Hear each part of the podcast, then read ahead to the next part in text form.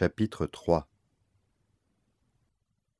Avant de commencer sa journée au pensionnat pour jeunes filles de Zoug, Lei prit Niyu dans ses bras. Ne t'en fais pas, je te laisse seulement quelques heures, et puis je te retrouverai ce soir, promis, lui dit-elle en l'abordant soigneusement dans son lit. Niyu la fixa de son regard vide, et Lei l'embrassa avant de sortir du dortoir pour rejoindre ses camarades de classe. Niu était sa seule véritable amie. Elle lui était fidèle depuis toujours. Seule Lei entendait ses paroles. Les autres filles n'entendaient pas ce qu'elle lui disait. Et c'était mieux comme ça. Lei n'avait jamais vu sa maman, mais elle se disait que Niu devait lui ressembler avec ses longs cheveux noirs et ses grands yeux en amande. Aussi loin qu'elle pouvait se souvenir, seules des images de la pension lui venaient à l'esprit. Quand elle posait des questions au sujet de ses parents, les éducateurs lui disaient qu'ils étaient morts, pendant la guerre, alors qu'ils habitaient à Beijing.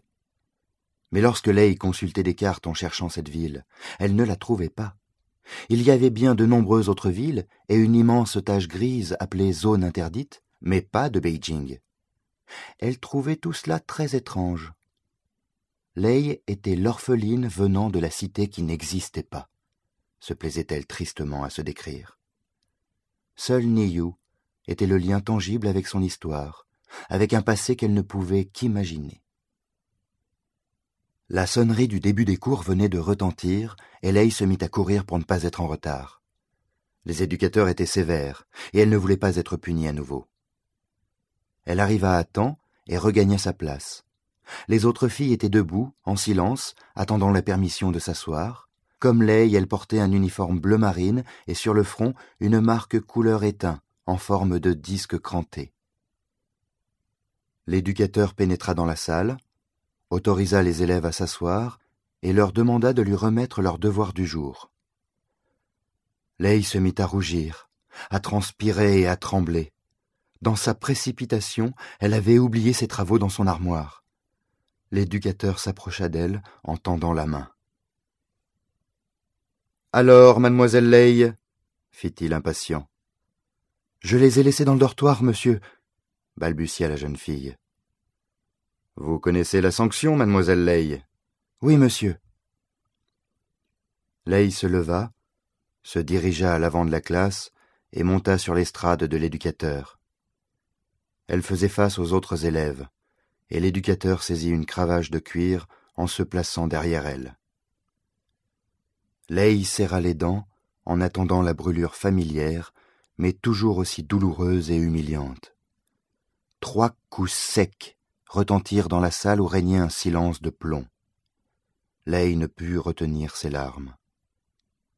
Sorties de nulle part, les petites abeilles bleues firent leur apparition, et comme d'habitude, elles vinrent butiner les yeux de Leigh, ainsi que ceux de deux autres jeunes filles pour qui le châtiment infligé avait déclenché un débordement incontrôlable de larmes.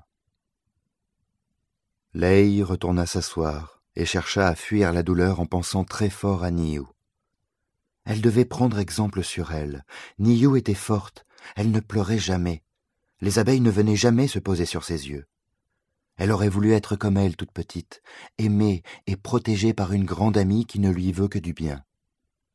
Leigh comprit qu'avoir une maman, ça devait ressembler à ça. Elle sentit alors une nouvelle vague de larmes prête à la submerger. Mais elle résista. Ces larmes, les abeilles ne les lui voleraient pas.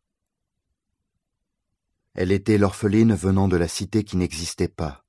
Elle ferait de son cœur une forteresse de pierre, et plus personne ne pourrait lui prendre ce qu'elle ne voulait pas donner. Leigh en ferait la promesse solennelle à Niu dès le soir venu.